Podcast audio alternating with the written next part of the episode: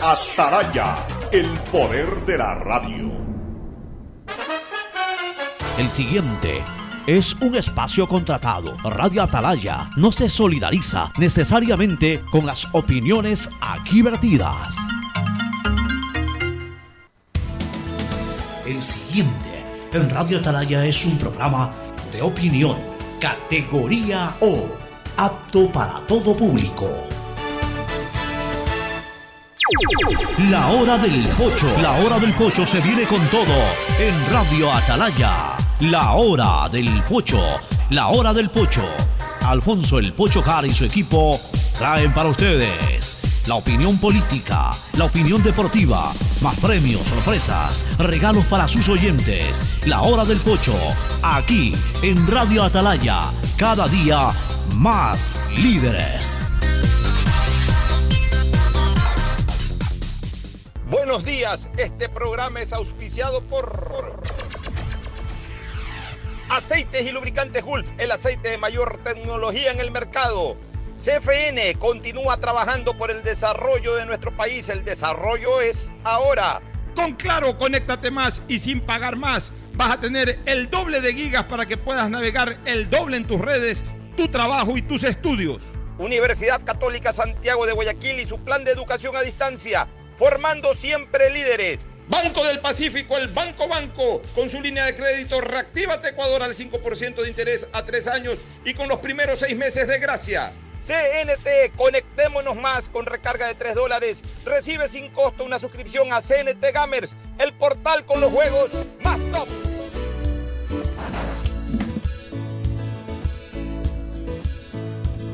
Camino sobre tu piel morena y siento tu latido. Y miro todo lo bueno que los dos hemos vivido. Te digo, solo hay razones para estar agradecido. Es lo que somos y lo que siempre hemos sido. Amigos, porque ganamos cuando mucho hemos perdido. Somos lo mismo, porque peleamos contra el mismo enemigo. Yo sigo hasta el final y tú siempre estás conmigo. Hemos caído, pero no nos han vencido. Yo soy ecuatoriano, sí señor, y tú eres mi Ecuador.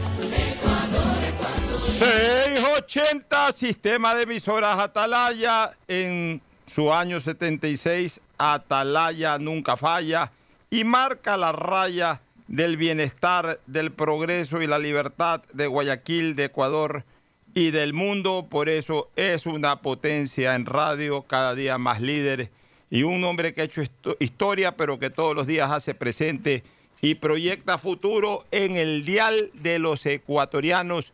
Este es su programa matinal La Hora del Pocho de este histórico 5 de junio del 2020, cuando se cumplen 125 años de la revolución de junio, la revolución liberal del 5 de junio que permitió a Eloy Alfaro Delgado llegar al poder y de esta manera pues transformar al país en, en- iniciando una era importante, una era del liberalismo bajo la tutela, bajo su liderazgo, justamente un 5 de junio, un día como hoy. Por eso, por supuesto, pues vamos a darle la importancia del caso, vamos a recordar algunos detalles históricos de lo que fue esa revolución, pero también es un día especial para nosotros en esta casa, en esta mesa, porque hoy es el onomástico de Gustavo González Cabal, el cabalmente peligroso. Hoy eh, Gustavo González Cabal está celebrando el mejor de sus días junto a su familia, junto a su esposa, no sé si junto a sus hijos, entiendo que estaban fuera del país, no sé si ya se fueron, pero ahí está Gustavo, ahí está, vivito y coleando, hablando con ese temperamento propio de él, lleno de salud, que es lo más importante. Ahí de fondo le estamos celebrando el cumpleaños. Lamentablemente no puede ser de manera personal, sino de aquí nos los llevábamos con Ferfloma y con los amigos acá de Atalaya un buen banquete. No son momentos de banquete, pero jamás va a faltar ese abrazo, aunque sea imaginario a la distancia, como bien lo dice Alcides Ezequiel Montilla García, y esa felicitación y ese deseo de que cumpla muchísimos años más de vida. Así que ya lo vamos a saludar en su momento a Gustavo González Cabal. Le enviamos el fuerte abrazo de cumpleaños, pero el prim- primero el saludo de Fernando Edmundo Flores Marín Ferfloma, que saluda al país. Fernando, buenos días. Eh, buenos días con todos, buenos días, Ocho. Gustavo, buenos días, un abrazo enorme, un, envío a la distancia. Eh, mucho, espero que pases muy, muy bien hoy día con tu esposa. No sé si tus hijos están contigo personalmente, pero si no, yo sé que su compañía a la distancia estará también, estarán también presentes. Que cumpla mucho más, Gustavo, y que Dios te conserve. Así es, el deseo de Fernando Flores Marín. Ahora sí, el cumpleañero toma la palabra. Gustavo González Cabal, el cabalmente peligroso, en una fecha histórica también para, para eh, nuestro país, porque un 5 de junio, un día como hoy, se produjo la revolución del 5 de junio que llevó al poder a Eloy Alfaro Delgado. Gustavo, tus palabras y obviamente pues transmite también esa emoción de vivir eh, un cumpleaños más con vida y con salud. Adelante Gustavo. Muchas gracias, Alfonso, Fernando. Muchísimas gracias por tus palabras, distinguida audiencia del sistema de emisoras Atalaya. Buenos días.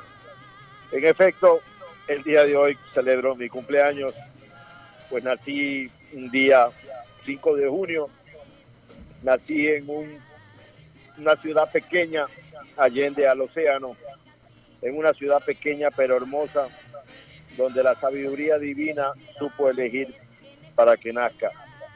En un hogar muy hermoso, lleno de la alegría de 10 hermanos y la fuerza de un, del amor y la tenacidad frente a las diferentes dificultades.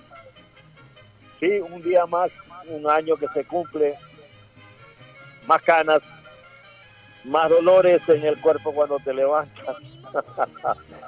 Pero bueno, fueron también, es una buena vida, una vida de, de, enfrentar problemas, de enfrentar dificultades, tener muchas dificultades económicas, eh, volver a, a salir adelante, volver a caerse, volver a empezar, como moler un remoler un duro grano. Una compañera, un hermano menos, tres hijos allí creciendo y una nieta. No, es una buena vida, una buena vida de amigos como ustedes, de amigos invisibles que nos escuchan y de muchas ganas de seguir enfrentando todo lo que venga por delante. En efecto, Alfonso, hoy día es 5 de junio y festejamos el 5 de junio de 1895. Muy bien, así es. Hace 125 años Eloy Alfaro Delgado llegó al poder, ¿no? A través de su revolución, en donde eh, sus huestes, buena parte de ellas de bravos soldados maravitas, se rebelaron a las formas de gobierno de esa época y estallaron, estallaron en una acción política militar que conllevó justamente la llegada de Alfaro. Y con la llegada de Alfaro se consolida totalmente el liberalismo en Ecuador y obviamente se transforman muchos conceptos eh, de Estado, muchos conceptos políticos y Ecuador comienza a vivir una nueva era. La era ni más ni menos que la transición del siglo XIX al siglo XX. Eloy Alfaro ha sido considerado durante eh, muchas, muchos eh, eventos o durante varias ocasiones ha sido considerado incluso el personaje del siglo en Ecuador. Hablamos del, del siglo XX. Muchos lo consideran el político más importante, eh, otros consideran que la importancia política de José María Velasco Ibarra fue superior por el hecho de haber sido cinco veces presidente de la República. Pero en fin, en todo caso, nadie puede desconocer que Alfaro fue un líder fundamental dentro de nuestra vida republicana. De alguna u otra manera fue el que acogió todos esos aires de cambio que estaban demasiado entrañados en el criterio conservador predominante del siglo XIX. y por supuesto pues permitió ciertos espacios de acción a las mujeres, eh, al laicismo, que ya en ese momento imponían, exigían un mayor espacio de desenvolvimiento. Y, Alfaro fue esa vía, fue ese canal. Eso también le provocó eh, muchos enemigos, también muchas traiciones. De hecho, terminó siendo traicionado por el gobierno de Leonidas Plaza Gutiérrez. Leonidas Plaza era uno de sus grandes aliados cuando arrancó todo esto y terminó siendo su peor enemigo. Y la muerte de Alfaro no pudo ser peor, no pudo ser más trágica. Eh, secuestrado, arrastrado, incinerado, él y muchos de sus acompañantes, para deshonra de la vida republicana del país, porque a un personaje de esa naturaleza no se le podía dar final a su vida de esa forma. Manaví siempre lo tiene como su figura emblemática. Y un sector del Ecuador también, Fernando. Ustedes que son manavitas, ¿no? Ustedes los dos, nacidos en Manaví. Y yo que tengo ascendencia manavita. Eh, obviamente, pues los tres tenemos sangre y tenemos origen manavita. En el caso de ustedes, eh, tienen una, un origen natal. En el mío, un origen sanguíneo. Pero en todo caso, pues creo que eh, Eloy Alfaro Delgado fue un personaje dignísimo de admirar y de siempre recordar en la historia republicana y una fecha como hoy, 5 de junio, con mayor razón todavía, Fernando. Así es, Pocho, la historia le ha dado su lugar a Alfaro, más allá de la infamia con que fue arrastrado, asesinado, quemado vivo. O sea, como tú dices, un personaje del nivel de Alfaro quizás mereció otra muerte, o quizás era la muerte destinada a un mártir que luchó por, por mejores días para el país. Y es triste ver cómo un partido liberal desapareció, un partido que, que, que en su momento fue la luz, la esperanza de, del país, poco a poco por estos manejos políticos fue perdiendo fuerza y luego ya prácticamente desapareció. Y salen nuevos partidos políticos y aquí seguimos en este camino sin terminar de despegar en este país. Nos escribe Luis Eduardo Gómez Bejarano, gran amigo, al que cariñosamente le decimos presidente, pues, pues lo es del Club de la Unión. Y nos complementa la información, nos dice, el 5 de junio Alfaro estaba en Nicaragua.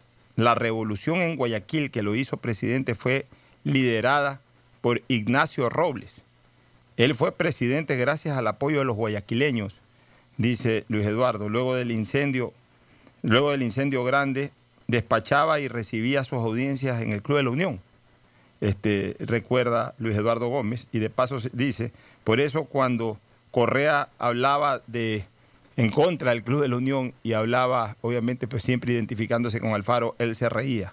Pero no, no quiso polemizar en esa época, pero fíjate tú, mira ese detalle que nos dice o nos lo cuenta el presidente del Club de la Unión que Alfaro, luego del incendio grande, despachaba y recibía sus audiencias en el Club de la Unión, Gustavo. O sea, cuando se unen fuerzas y cuando no hay esta división de clases fomentadas por líderes, sino por el contrario, una unión de fuerzas, eh, yo creo que se pueden hacer muchas cosas positivas. Y fíjate tú este detalle, este detallito que muy poca gente lo sabe y que aquí nos los complementa Luis Eduardo Gómez Bejarano, el presidente del Club de la Unión. Gustavo, ¿qué te parece? Sí, me parece muy bien, Alfonso. Alfaro nació en un lugar burgués, en una provincia de poco desarrollo relativo, aún en esa época, en un pueblo de nombre liberador, como el Rabí Nazareno, Montecristi. Eh, Alfaro supo muy pronto luchar por las libertades, enfrentando al dictador de turno, al de la Carta Negra, que quería hacernos pensar a todos lo mismo que él de esos días para acá hay algunas cosas que nunca cambian. Alfaro vivió de derrota en derrota, supo morder el polvo y levantarse con redoblados esfuerzos a continuar la lucha. Su fortuna la puso a disposición de la causa y eso ya no se ve en nuestros días, sino todo lo contrario. Y él también puso pues sus brazos, sus hombros, no solo las palabras, conoció la persecución, los exilios, la traición, las penalidades de la campaña militar, el olor de pólvora, y el sonido de las balas y los cuerpos que las enfriaban.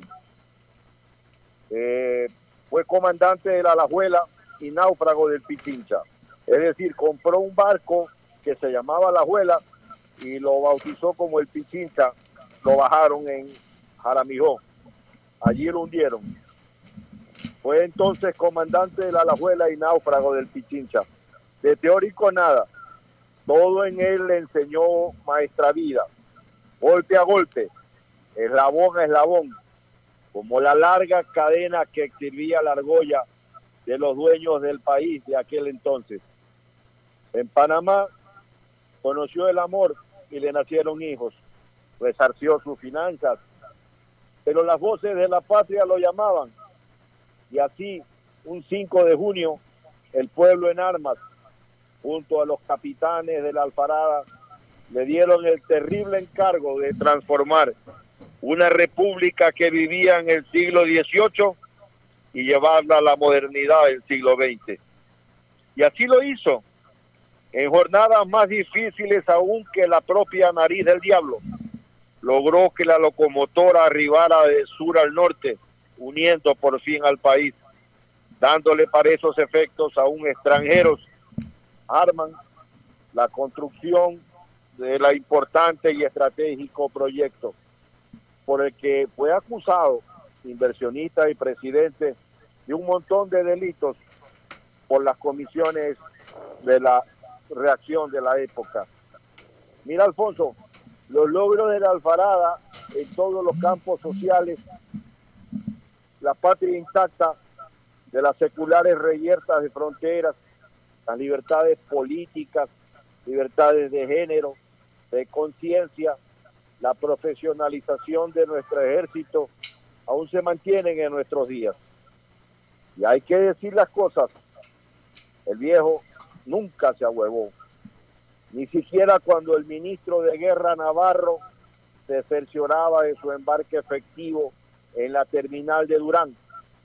Solo le pidió al coronel del Marañón que le diera una muerte decente frente a un pelotón de fusileros.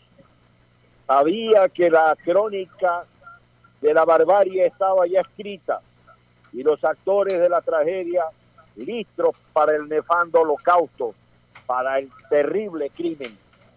Y así, un 28 de enero de 1912, en el Parque Elegido de Quito, el horrendo crimen que conmovió la conciencia de América en forma de pira inmortal, terminó con la vida del general de las derrotas, que perdió muchas batallas, pero ganó la más brava de todas, su paso a la inmortalidad en la memoria agradecida de su pueblo, de la justicia. Bien, gracias.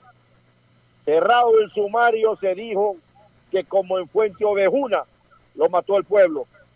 Y como señaló Pareja Diez Cansejos, la justicia ecuatoriana olvidó lo que debe ser y solo es para los débiles con repugnante frecuencia, como se mantiene actualmente. Una proclama, sonó a proclama de un buen manavita como Gustavo González en homenaje al gran manavita Eloy Alfaro Delgado. Bueno, entremos a temas de actualidad, este, Gustavo, Fernando y amigos oyentes. La lucha contra la corrupción sigue y así como hace 48 horas se dieron retenciones e inicios de procesos contra un expresidente de la República y contra un prefecto vigente, en este caso de la provincia del Guayas. A propósito, en este programa hoy vamos a entrevistar, ayer lo hicimos con Fernando Rosero, que es el abogado defensor de Abdalá Bucarán. Hoy día vamos a entrevistar a Carlos Luis Sánchez Gaete, que es el abogado defensor de Carlos Luis Morales Benítez. La Fiscalía ha anunciado que la noche de ayer fue detenido o fueron detenidos y trasladados a Quito el asambleísta eh, Daniel Mendoza y el director del SECOP, Edmundo Tamayo, todos ellos por investigación de corrupción en la construcción del hospital de Pedernales. La verdad es que sí caía ya por, por su propio peso el hecho de que se inicie una eh, acción, por lo menos investigativa, y lo habíamos advertido aquí hace 24, 48 horas atrás, por lo menos investigativa, con el asambleísta Daniel Mendoza. Porque era más que evidente que si él no está eh, incorporado al acto delictivo, por lo menos tiene que responder qué hacía en ese tema uno de sus principales asesores. Y definitivamente el país espera una respuesta porque él no la ha dado. Puso por ahí eh, un Twitter, puso por ahí algún mensaje muy liviano en redes sociales a partir de que se produjo esto, de que se descubrió esta situación. Y de ahí no dijo nada más. Incluso hay una queja del eh, asambleísta Jimmy Candel, que ha, ha señalado de que ni siquiera a nivel de la asamblea se ha pronunciado el señor eh, este, Daniel Mendoza. Y ahora pues lo insta la fiscalía a dar la declaración. Aquí lo que cabe es eh, observar algunas cosas. Seguramente fue retenido para eh, ante la fiscalía eh, dar versión libre y voluntaria. Seguramente para eso fue retenido, porque en el caso de Daniel Mendoza no cabe el inicio de un proceso, esto es importante decirlo, no cabe el inicio de un proceso, es decir, la formulación de cargos, por ejemplo, mientras, mientras no se le levante la inmunidad parlamentaria, porque él es parlamentario, él es legislador vigente. Entonces, si en la investigación previa, me imagino que para eso fue retenido, para, para dar declaración eh, al respecto, y, y una vez que se tome la declaración de Mendoza, el fiscal de la causa, el fiscal de la causa, deberá de conocer o deberá de pronunciarse si es que amerita o no formular cargos, es decir, ya dar inicio a la instrucción fiscal. Y aquí pasarían algunas cosas interesantes desde el punto de vista jurídico judicial. En el momento en que la investigación previa tras la declaración de Daniel Mendoza eh, origine de que la fiscalía considere de que el, mencionado legislador o asambleísta eh, debe de ser motivo de una formulación de cargos, en ese momento se van a producir dos causas automáticamente. La primera, que la fiscal general de la Nación tiene que pedir el levantamiento de la inmunidad parlamentaria o lo que es lo mismo la autorización para un juicio penal en contra de Mendoza. Y lo segundo, que este proceso, que entiendo es ventilado por un agente fiscal de la, de, la provincia de Manabí, tendría que en ese momento asumir competencia la fiscal general de la Nación por el hecho del fuero de Corte Nacional de Justicia que tiene el legislador. Y con eso acarrea a todos los involucrados para que sean procesados eh, bajo la investigación, bajo la, el impulso penal que deba de darle la fiscal general de la Nación. Son dos detalles importantísimos desde el punto de vista jurídico judicial que debo de referirles a ustedes. Y obviamente, pues ahí eh, ya tendría que pronunciarse la Asamblea. O sea, si, eh, si reza, si reza, si es que considera la Fiscalía de que el señor tiene que ser involucrado y sobre el cual tiene que haber formulación de cargos, si reza el levantamiento de la inmunidad, la solicitud de autorización. Mientras tanto, no se le puede dictar prisión preventiva, no se le puede ni siquiera formular cargos. Fernando. Sí, una pregunta, porque a mí siempre me, me surgen dudas y yo, tú fuiste este, diputado, y hay cosas que yo no entiendo. La inmunidad parlamentaria se supone que es para actos en el ejercicio de sus cargos. Si en este caso, supuesto caso, el asambleísta Mendoza está involucrado en actos delictivos por, porque la fiscalía tiene pruebas de esto, supuestamente, nos estamos poniendo un supuesto. ¿Por qué tendría que tener inmunidad parlamentaria por un acto de corrupción un asambleísta, cualquiera que sea? Por una razón, este, Fernando, porque la interpretación del ejercicio del cargo la tiene que dar la propia Asamblea. Porque de lo contrario, si dejamos la liberalidad de la interpretación del ejercicio del cargo a la ciudadanía o a las propias autoridades judiciales, en algún momento se podrían crear confusiones de que ya, como lo, como lo interpreta cualquier juez, como lo interpreta cualquier fiscal, este, este no es en el ejercicio del cargo y por tanto, pues simple y llanamente nos saltamos ese paso que es el del levantamiento de la inmunidad parlamentaria. De hecho, eso ocurrió y por eso nos quejábamos mucho en el gobierno de Correa cuando le iniciaron proceso a Fernando Villavicencio. Y, y- y- y más que a Fernando Villavicencio, a Clever Jiménez. A Clever Jiménez, realmente. A Clever Jiménez se le, no, no se consideró ese tema. Lo, lo- y ojo, que ahí fue por un tema de pleno ejercicio del cargo de, de- de Clever Jiménez. Sin embargo, el entonces fiscal, el malhadado fiscal de la nación de esa época, Galo Chiriboga, interpretó a su manera de que eh, el tema no era en ejercicio de su cargo inició un proceso, un proceso espurio. Entonces, eh, lo correcto, así toma un poquito más de tiempo, pero lamentablemente eh, las cosas no se pueden hacer en base a lo que desee la gente, por más que la gente tenga la razón. A veces la razón tiene que estar acompañada con el derecho. Vivimos en un estado de derecho, no vivimos en un estado de razón o de imaginación o de lógica. Vivimos por sobre todas las cosas en un estado de derecho. Entonces, es el Congreso, en este caso la Asamblea, la que tiene que interpretar de que el señor este, Daniel Mendoza, si es que va a ser formulado cargos por este tema, es un tema en el cual no está inmerso el ejercicio Va para cualquier asambleísta, ¿no? para cualquier asambleísta, pero, pero estamos hablando para, para, para Mendoza. Tiene que, tiene que determinarse, la propia asamblea tiene que determinar, porque es una acción penal. Tiene que determinar. Sería mal decir entonces que fue detenido, porque no ha sido detenido. Yo creo que ha sido retenido. Retenido, que es distinto, ¿no? Yo creo que ha sido retenido para, para, para fines investigativos. Entonces, eh, él, él ha sido retenido, ha sido llevado, eh, eh, digamos, lo que, lo que se llama, este, eh, lo que se llama dentro de la acción jurídica bajo prevenciones de ley. O sea, la fiscalía requiere de su declaración y lo hace bajo prevenciones de ley porque seguramente no, no, a- ante otros requerimientos no fue. Estoy viendo aquí una cosa de, de Coavisa Noticias. ¿Qué dice? dice, esto, según el tweet dice hace un minuto, no sé, dice, ahora Daniel Mendoza llegó a la unidad de flagrancia en Quito. El asambleísta fue detenido esta madrugada, es investigado por presunto delito de delincuencia organizada. Ya, a ver. Me gustaría explicar estas cosas sin poner de lado el pensamiento o el deseo de la gente. Yo creo que todas estas personas que están en estos actos de sinvergüencería tienen que ser procesados, pero deben de ser procesados acorde a la ley. Exacto. Ya, la, la- la- la acción no es de flagrancia, yo no sé qué hace en la unidad de flagrancia. Por, por eso me llamó la atención, por eso te Por lo eso, leí. por eso te digo, entonces, a, a través de la unidad de flagrancia, cuidado, se montan cosas que terminen derivando en acciones de nulidad. O sea, considero de que el señor tiene que dar su versión en la fiscalía y a partir de ahí, la fiscalía... Mira, el, tema Glass, por ejemplo. ¿Se acuerdan del tema Glass? El tema Glass lo hicieron bien.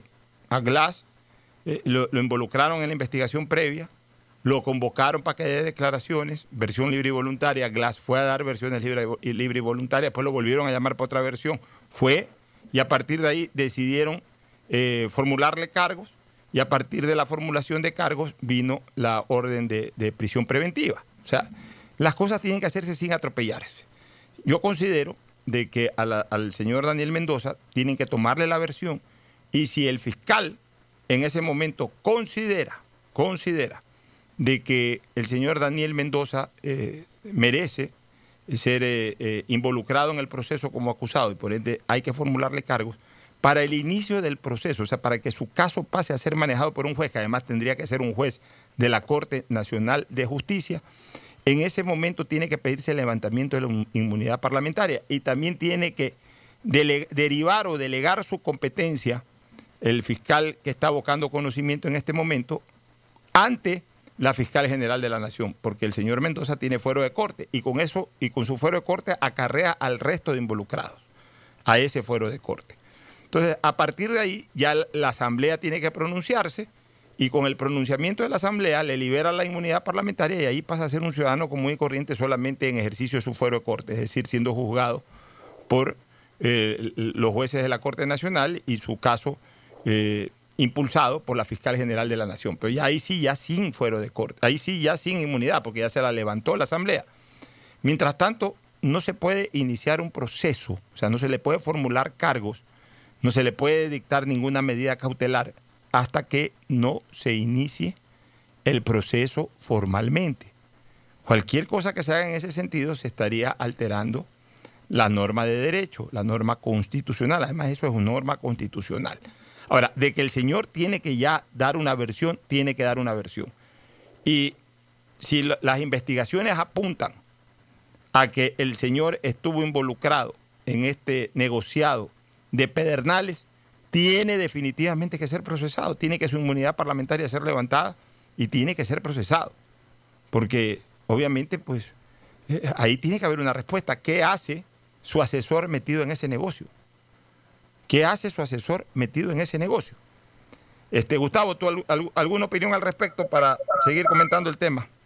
Sí, Alfonso, a, a mí me parece que, en mi opinión, que no se necesita el levantamiento de la inmunidad para iniciar instrucción fiscal por delitos comunes contra cualquier asambleísta, porque es un tema ajeno al cargo de asambleísta. Yo creo que la inmunidad se refiere cuando el asambleísta en el ejercicio de su cargo, por ejemplo, puede decir eh, fulano de tal es un pícaro y no puede probar que, que es un pícaro ese fulano, entonces no pueden toparlo. O en el ejercicio de su actividad eh, tiene otro improntum u otro desliz, entonces sí está, bajo mi óptica, protegido por, por la coraza del, de la protección legislativa, porque tiene que ser así. No, Eh, eso es lo que yo veo, pero si hay un asambleísta que se ha dedicado a organizar crímenes de cualquier tipo, eso no creo que está dentro del tema de, de- la asamblea. Eh, por ejemplo, en el gobierno de Correa se persiguió a un asambleísta por denunciar y no se le levantó la inmunidad. Y claro, él denunciaba en razón del ejercicio de, de ser asambleísta. Allí sí había que levantarle la inmunidad, porque él estaba haciendo su trabajo. Y no, pues ahí no lo hicieron, y, lo agarraron y lo, lo, persiguieron y lo tuvieron un tiempo eh, en, en muchas dificultades. Sí, y por eso yo te digo, yo eh, rechacé siempre eso que se hizo con Clever Jiménez y con su equipo en esa época, Fernando Villavicencio y el doctor eh, de apellido Figueroa. Fueron las tres personas procesadas, porque se le levantó a Clever Jiménez la inmunidad parlamentaria, entre comillas, a, a- a- puro criterio o interpretación del fiscal y no de la Asamblea. O sea, la Asamblea tiene que pronunciarse, como lo hizo también con la ex vicepresidenta María Alejandra Vicuña. Antes de formularle cargos, pidieron o solicitaron el levantamiento de la inmunidad de María Alejandra Vicuña. O sea, ese es un proceso, es un proceso que está en derecho, que más allá de que es evidente, porque a ver, es evidente de que este acto de Daniel Mendoza no va acorde al ejercicio de sus funciones, pero el que tiene que determinar eso es la propia Asamblea. No la puede determinar un juez cualquiera, ni la puede determinar unilateralmente un fiscal. Y a propósito de eso, o sea, yo lo que creo, miren, una cosa es luchar contra la corrupción, otra cosa es alterar el Estado de Derecho. Yo estoy totalmente de acuerdo con las acciones que se están en este momento concentrando en contra de la corrupción. Todo esto de que se investigue, todo esto de que se detenga, todo esto de que se allane, me parece perfecto porque nosotros mismos hemos sido los que hemos clamado, nosotros los ciudadanos, la gente que hacemos opinión, clamamos que de una vez por todas se acabe, que de una vez por todas se le ponga luz roja, así como pusieron la luz roja epidemiológica, ahora se le ponga la luz roja judicial a estos actos de corrupción. Pero las normas del derecho existen y no se las puede saltar. Y tampoco están alterando de alguna u otra manera el fondo de la cosa. A mí no me gustaron ayer las declaraciones de la fiscal general de la Nación, la señora, eh, la señora fiscal, este, se me fue el apellido, eh, Diana Salazar. No me gustaron las declaraciones, Fernando y Gustavo, que diera en Ecoavisa al mediodía, molesta por las decisiones de los jueces que manejaron el tema de Carlos Luis Morales y de Abdalá Bucarán. Y no me gustó porque nos estamos acostumbrando también a que como hacemos algo que le gusta a la gente y a veces pedimos cosas que le gusta a la gente pero que no van muy alineadas con las normas eh, establecidas en el COIP. Entonces, cuando un juez actúa en base a la norma, le tiramos, el, le tiramos la hinchada en contra, como se dice deportivamente. Le tiramos la hinchada en contra. Entonces, también en ese, en ese sentido, la fiscal hace rato se viene manejando muy mediáticamente. Y las cosas hay que decirlas como son. Las dos decisiones judiciales desde el punto de vista normativo estuvieron correctas. O sea, no es que no se les ha iniciado un proceso a los dos. No es que no se les ha admitido la formulación de cargos que ha establecido, en este caso, eh, eh, la fiscal provincial en el caso de, de, eh, Carlos Luis Morales y el fiscal, el agente fiscal X en el caso de Abdalá Bucarán. No, no es que no se les ha admitido el proceso, no es que no se les ha formulado cargos a los acusados, no es que no se les ha dictado medidas cautelares a los acusados. Simple y llanamente, en ninguno de los dos casos cabía la prisión preventiva. En el caso de Abdalá Bucarán, se determinó incluso la medida de privación de la libertad, pero hay una norma constitucional clara y también lo establece la norma legal en el tema de los 65 años. Una persona de 65 años o más eh, que en un momento determinado, por una medida cautelar, esté privado de la libertad, esa privación de la libertad se lo hace bajo arresto domiciliario. O sea, eh, si la fiscal general quería ver entrar en los calabozos a Abdalá Bucarán, pues tenía que ten- tener claro y consciente, tenía que tener claro y tener conciencia de que es un hombre mayor de 65 años y en eso la ley lo ampara a, si es que se le va a privar la libertad, mientras sea prisión preventiva, se desarrolle a través del arresto domiciliario. Ocho. Sí, sí, Fernando. Pero de lo que yo alcancé a escuchar a la fiscal, en el caso de, de Atalá Bucarán, sí dijo que estaba bien aplicado. Pero lo dijo al final, después de que armó Sí, el- la humorera. Primero, primero habló, pero después dijo que, ahí sí. O sea, a- a- habló la humarera de que sí, de que no, no se nos permite la lucha contra la corrupción. eh, Y, y al final termi- termina reconociendo un hecho que es real, o sea, que es real. O sea, no- entonces no es culpa del juez, porque co- eh, obviamente su discurso inicial dispara contra los jueces de ambas causas. Ya, y al final ella sí termina reconociendo, como quien dice, entre dientes, a regañadientes, termina, termina reconociendo. Pero, pero, pero ya le está tirando linchada en contra también a ese juez, cuando ese juez ha actuado en derecho. Y en el caso de Carlos Luis Morales, que ojo, ni siquiera es un juez común, sino un, un- juez de sala, no sé si fue el propio presidente de la Corte Provincial de Justicia o, fue alguno de los jueces de sala, porque antes eh, los que tenían fuero de Corte Provincial o Corte Nacional tenían que ser juzgados por el presidente de la Corte. Desde hace algún tiempo se reformó aquello y puede ser juzgado por, eh, eh, por este, miembros de, de la- de cualquiera de las salas que actúan como jueces de primera instancia.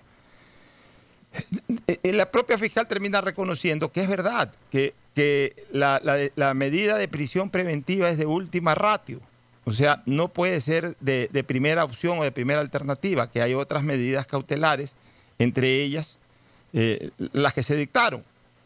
Obviamente, dentro de la audiencia, el abogado defensor del acusado tiene que presentar lo que se llama arraigo social, a efectos de demostrar de que no se va a escapar, de que tiene compromisos dentro del país y que no se va a escapar.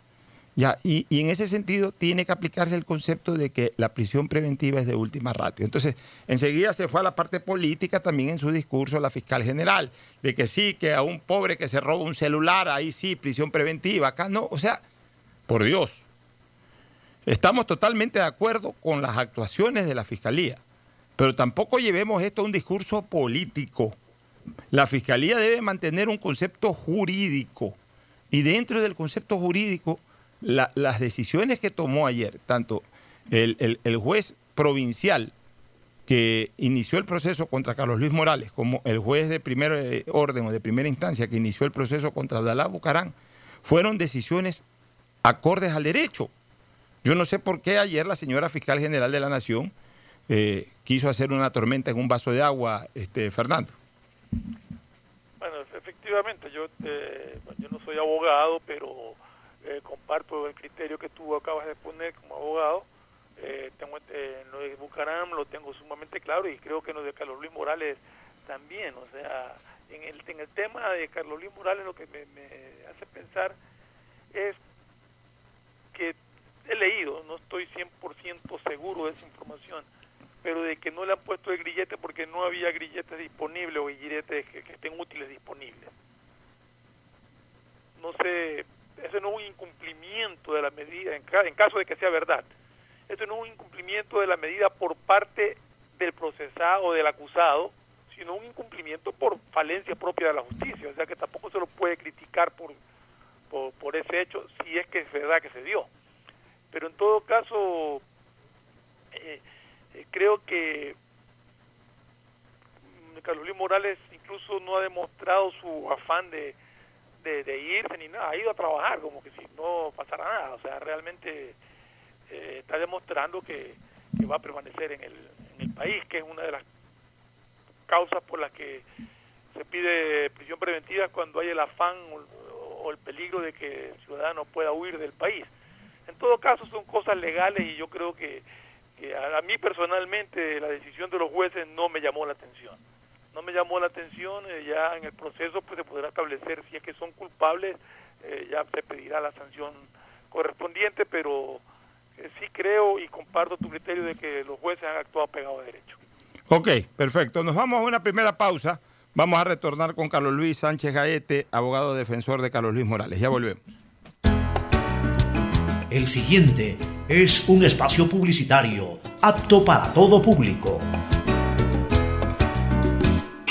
¿Qué más, mi Harrison Ford? ¿Y vos? ¿Ya te cambiaste a CNT? ¡Vivo, vivo! Compra tu chip CNT prepago, que incluye más de 3 gigas para que navegues por 7 días y sigas vacilando tu patín en todas tus redes. CNT, conectémonos más. Más información en www.cnt.com.es. Han sido días difíciles para el país, pero al igual que tú, no nos rendimos y seguimos empujando por el desarrollo. Por eso el gobierno de todos, a través de la CFN, destinó más de 50 millones en financiamiento para capital de trabajo, con su producto Pyme Express. Hoy, son más de 800 pequeñas y medianas empresas beneficiadas que darán un gran alivio a sus negocios y así cuidar los empleos de miles de familias ecuatorianas. Trabajas por el desarrollo, nosotros para apoyarte, para seguir avanzando. CFN. Toda una vida. El Detrás gobierno de de cada todos. profesional hay una gran historia. Aprende, experimenta y crea la tuya. Estudia a distancia en la Universidad Católica Santiago de Guayaquil. Contamos con las carreras de marketing, administración de empresa, emprendimiento e innovación social, turismo, contabilidad y auditoría, trabajo social y derecho. Sistema de educación a distancia de la Universidad Católica Santiago de Guayaquil, formando líderes siempre. Gracias a tu aporte a la seguridad social, el BIES tiene opciones para reactivarte. Estás a un solo clic o llamada para tu préstamo quirografario emergente. Soluciones de pago hipotecarios en mora. Extender el tiempo de pago de tu crédito. Tu capacidad de endeudamiento ampliada y mucho más. Conoce todas las acciones del BIES en www.bies.fin.es o contacta a 1-800-BIES-7. El BIES está más cerca de ti, más cerca de todos. Aportamos al futuro.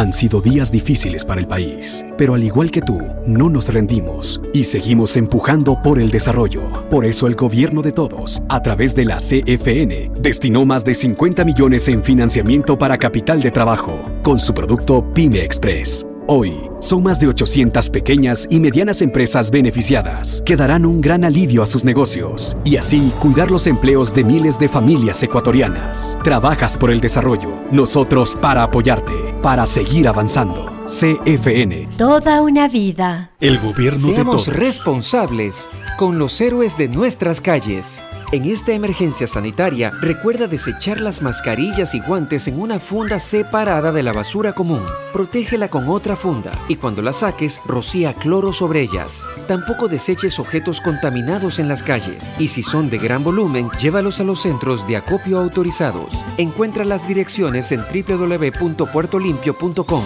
Puerto Limpio, juntos por Guayaquil. Gracias a tu aporte a la seguridad social, el BIES tiene opciones para reactivarte. Estás a un solo clic o llamada para tu préstamo quirografario emergente. Soluciones de pago hipotecarios en mora. Extender el tiempo de pago de tu crédito. Tu capacidad de endeudamiento ampliada y mucho más. Conoce todas las acciones del BIES en www.bies.fin.es o contacta a 1-800-BIES-7. El BIES está más cerca de ti, más cerca de todos. Aportamos al futuro. Somos ecuatorianos trabajando para la sociedad. Somos compatriotas comprometidos con cada uno de ustedes, solidarios, sin distinciones. Somos mestizos, indígenas, afros, cholos, chagras, montubios. Somos alasacas, cañaris, huancabilcas, araguros, minchaleños, quichuas, sáchilas, shuars. Somos monos, manabas, chullitas, lojanos, morlacos, guaitambos, ibarreños, guarandeños, sarumeños, amazónicos. Somos todos ellos. Somos ecuatorianos acercando aguambras, taitas, guaguas, pelados, ñaños, panas, amarres, brothers, yuntas. Somos como tú, camellando desde donde nos toca para salir adelante, luchando contra viento y marea, contra lo cierto e incierto, contra la adversidad, contra el miedo. Somos ecuatorianos conectando ecuatorianos. Somos Ecuador, carajo. CNT, trabajando para que te quedes en casa. Si quieres estudiar, tener flexibilidad horaria y escoger tu futuro, en la Universidad Católica Santiago de Guayaquil trabajamos por el progreso en la educación, ofreciendo cada día la mejor calidad. Estamos a un clic de distancia. Contamos con las carreras de marketing, administración de empresa, emprendimiento e innovación social, turismo, contabilidad y auditoría, trabajo social y derecho. Sistema de Educación a Distancia de la Universidad Católica Santiago de Guayaquil, formando líderes siempre. Llegó el momento de volver a abrir las puertas a la ilusión, de prender las luces a un futuro mejor, de empezar de nuevo. Presentamos Crédito Reactívate Ecuador, un crédito con fondos del gobierno nacional para micro, pequeños y medianos empresarios al 5% de interés. Recíbelo ahora y empieza a pagar en 6 meses hasta 36 meses plazo. Llegó el momento de reactivar la producción y proteger el empleo. Juntos saldremos adelante. Banco del Pacífico. El gobierno de todos. Sonidos que es mejor nunca tener que escuchar. Porque cada motor es diferente. Desde hace 104 años, Lubricantes Gulf mantiene la más alta tecnología y calidad en línea de aceites para motores a diésel y gasolina. Está hecho con una fórmula especial para dar excelente protección a todo tipo de motores, evitando el desgaste prematuro de pistones, anillos y árbol de levas, ayudando a mantener limpio el motor y libre de depósitos que se forman por las altas o bajas temperaturas. Dele a su motor lo que se merece. Lubricantes Gulf, la más alta tecnología en lubricación. 104 años preservando la vida de su motor. Lubricantes Gulf. Gulf es más lubricante.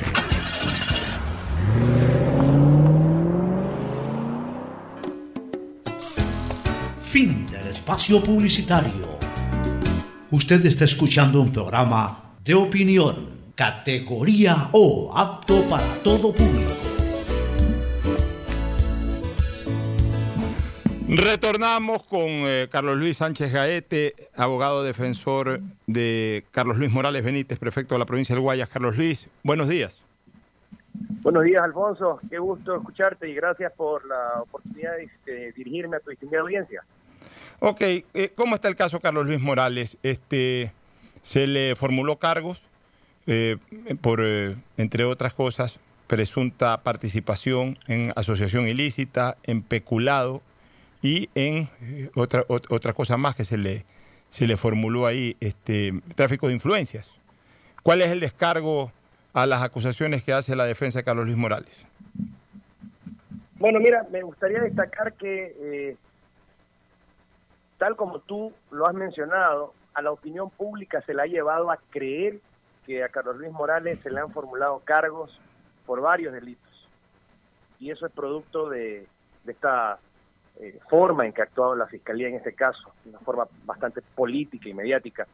En realidad, la Fiscalía lo que hizo el día de antes de ayer, al iniciar este proceso, fue formularle cargos por un solo delito, por el delito de tráfico de influencias.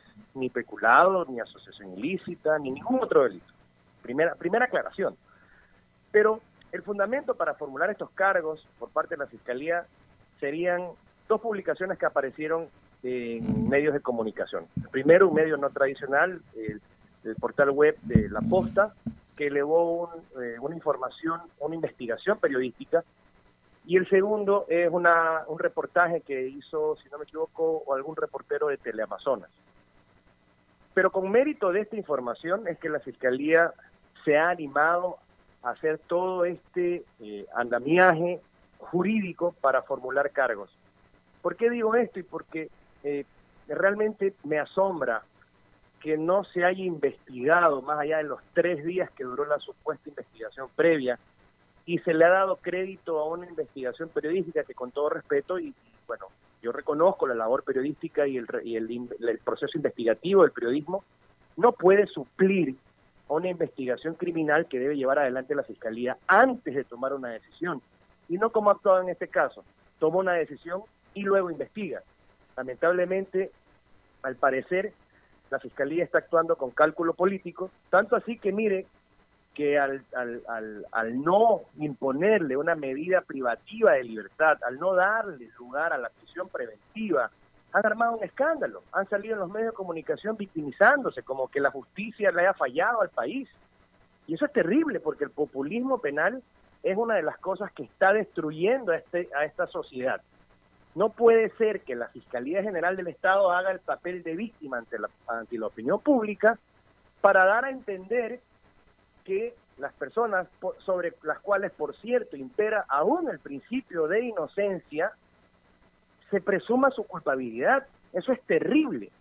No puede, no puede manejarse la justicia a través de los medios de comunicación, cuya colaboración definitivamente es trascendental e importante. Pero así no se administra justicia. Es increíble que sea la fiscalía la que use esos recursos que generalmente utilizan las defensas de, los de los procesados en las causas penales. Bueno, pero en todo caso hay también estas acusaciones que se han evacuado a través de investigaciones periodísticas, Eh, incluso el propio prefecto, y ahí ya habría, a ver, yo estaba haciendo en mis comentarios, Carlos Luis, de que el prefecto en este momento tiene que enfrentar dos tipos de responsabilidades. La responsabilidad penal, que es una cosa, la responsabilidad política, que es otra cosa. La responsabilidad penal, la sabemos como abogado perfectamente, recae en las personas que tienen una incidencia absolutamente directa en el presunto delito, es decir, participa eh, directamente en el delito como intelectual o como material o como cómplice. Esas personas tienen responsabilidad penal. Puede ser de que eh, una persona, en este caso hablemos de Carlos Luis Morales, no haya tenido vinculación, no haya tomado ninguna determinación, no haya influenciado en lo más mínimo en, en estos temas, que justamente son en este momento de debate, de denuncia, de procesos, etcétera. Y eso lo liberaría de la responsabilidad penal. Pero hay otra, la responsabilidad política. En el momento en que el prefecto Morales, dos días atrás o tres días atrás, fue a la fiscalía, incluso a solicitar que se inicie una investigación contra su- eh, miembros de su familia cercana, eh, miembros de su núcleo familiar íntimo, en ese momento está admitiendo Carlos Luis de que estas personas tenían un acceso a la prefectura. Y aunque él no haya formado parte de la acción penal por la cual hoy se está investigando, el hecho de que estas personas hayan tenido acceso directo a la prefectura, a operar sobre contratos, a gestionar contratos, a gestionar eh, cualquier, cualquier tipo de acción de esta naturaleza, sí lo conllevaría a tener una responsabilidad política que no tiene nada que ver con la responsabilidad penal. Y obviamente, pues ahí su escenario político sí suena un poquito más complicado. ¿Cuál es tu interpretación o tu pensamiento al respecto? Bueno, primero quiero partir por agradecerte que me compartas un espacio de opinión política. ¿no? Yo soy abogado y pues mi, opinión en general siempre tendrá relevancia en, pues, en mayor o menor medida sobre la perspectiva jurídica de las cosas, especialmente en esta en la que tengo participación. Y por eso te agradezco que me pidas una opinión personal sobre un aspecto político. En primer lugar, es un poco además complicado para mí vertirla, pero sí, sí, teniendo el cuidado debido de lo que, de lo que pienso de este, de este aspecto político, lo que ha hecho el prefecto en el colmo de la eh, transparencia para que como primer interesado de que se investigue un hecho que se ha trascendido a través de los medios de comunicación es presentar una denuncia ante la autoridad competente para su investigación. Desde esa perspectiva me parece correcto. No lo compartí cuando lo vi en la opinión pública ante los medios de comunicación y no tenía yo relación con el proceso, que soy franco. Es más, además me pareció una decisión muy dura y de pronto incluso un suicidio reputacional, porque no creo que exista una mujer en el país que te, que te que, que acepte este acto en contra de su propio entorno familiar. Pero luego cuando ya me acerqué a Carlos Luis Morales en el proceso y conocí el caso y conocí su, eh, eh, su apreciación sobre las cosas y su intención sobre el tema, entendí que había sido una decisión muy dura, pero que tenía fundamento en la realidad. Ahora, si efectivamente él ha puesto en conocimiento de la Fiscalía este hecho para que investigue, eso no quiere decir que él ha admitido que ha ocurrido, pues precisamente es la Fiscalía la que tiene que investigar y determinar pero él no ha admitido tampoco, o sea, no ha admitido ni lo uno ni lo otro, pero lo que, lo que definitivamente no ha dicho siquiera es que él conocía de que habían vínculos de su entorno familiar con la prefectura y es precisamente esta ocultación, este, esta, esta, esta forma que se dice oculta o pretendida oculta la que habría causado el perjuicio. ¿A qué me refiero? No es el propio eh, hijo político del prefecto el que habría frenteado o afrontado estos contratos, sino al parecer son compañías que se supone están vinculadas con ellos. Es decir, este ardid de engaño podría haber llegado a engañar incluso al prefecto. Y es lo que se da a entender. Pero eso tiene que investigarlo en la fiscalía. Si va a tener o no consecuencias políticas, no lo sé. Yo me imagino que sí. Hay un daño reputacional enorme en todo esto. Sí, ¿Hay un daño político, un desgaste tremendo? Sí. El alcance lo desconozco porque mi análisis no es político, sino jurídico. A mí me parece que desde la perspectiva jurídica las cosas están claras. Hay un hecho que investigar y la Fiscalía se ha acelerado en 72 horas a formular cargos con apenas unos indicios que debieron dar lugar quizás a una investigación. La Fiscalía es libre de hacer lo que piense y lo que le parezca. Lo que afortunadamente los jueces no le han dado paso es a hacer lo que le da la gana, que en este caso es, me llegó un dato, ven, a escondidas saco una orden de detención, sin que nadie se entere, le caigo en la madrugada, me lo llevo preso y luego investigo. Así no se administra justicia penal, mucho menos, aunque no hay categorías de ciudadanos, pero mucho menos a una persona que ejerce una representación popular a la que llegó a través de la confianza de cientos de miles de ciudadanos. El daño que le ha causado ya hoy es inmenso. Y esta tarea de defenderlo, al igual, es inmensa. Pero ahí estamos, al frente del caso, eh, esperando resolver las cuestiones en derecho. He visto que hay pocos elementos todavía para formular una opinión jurídica dentro del proceso y estamos a la expectativa de que la Fiscalía ya se tome en serio la investigación y deje de aparecer en la televisión y más bien aparezca en el proceso y demuestre lo que ha dicho públicamente en televisión. Fernando, inquietudes para Carlos Luis eh, Sánchez Gaete. Carlos Luis, buenos días. Estaba escuchando lo que decías de que posiblemente a través de una trama hayan podido llegar a engañar al, al prefecto, pero hay contratos, supuestos contratos que están apareciendo de la época en que Carlos Luis Morales era director de deportes de la prefectura, en la época del prefecto Jimmy Jairala, con este mismo grupo de de, empresas que pertenecen, pues como, como se ha denunciado a, a, sus hijastros, a los hijos de su esposa, de su actual esposa. Entonces, ¿cómo poder decir ahora, no, yo no sabía, si ya supuestamente antes había tenido este tipo de negociaciones? Bueno, si usted, me, si usted se refiere a la administración del eh, licenciado Jimmy Jairala, No, me, me refiero a cuando, cuando Carlos Luis era director de deportes, que eso es lo que está saliendo, la- que los correcto, contratos eran con la este, dirección de deportes. Mi pregunta es, mi pregunta es, ¿a qué contratos se refiere? ¿Contratos entre quién con quién? ¿O está hablando de que los contratos eran con la dirección de deportes? Oye, eh, supuestamente era con la dirección de deportes, eso es lo que estaban, lo que está saliendo, o sea, por eso que le preguntaba. Pero, mire, y rescato, me rescato, rescato como usted inicia su comentario. Supuestamente. Pues, así es. Supuestamente. Yo no, yo, yo, yo no he tenido acceso absolutamente a ninguna acusación hoy, hasta hoy, de la Fiscalía con un parámetro claro.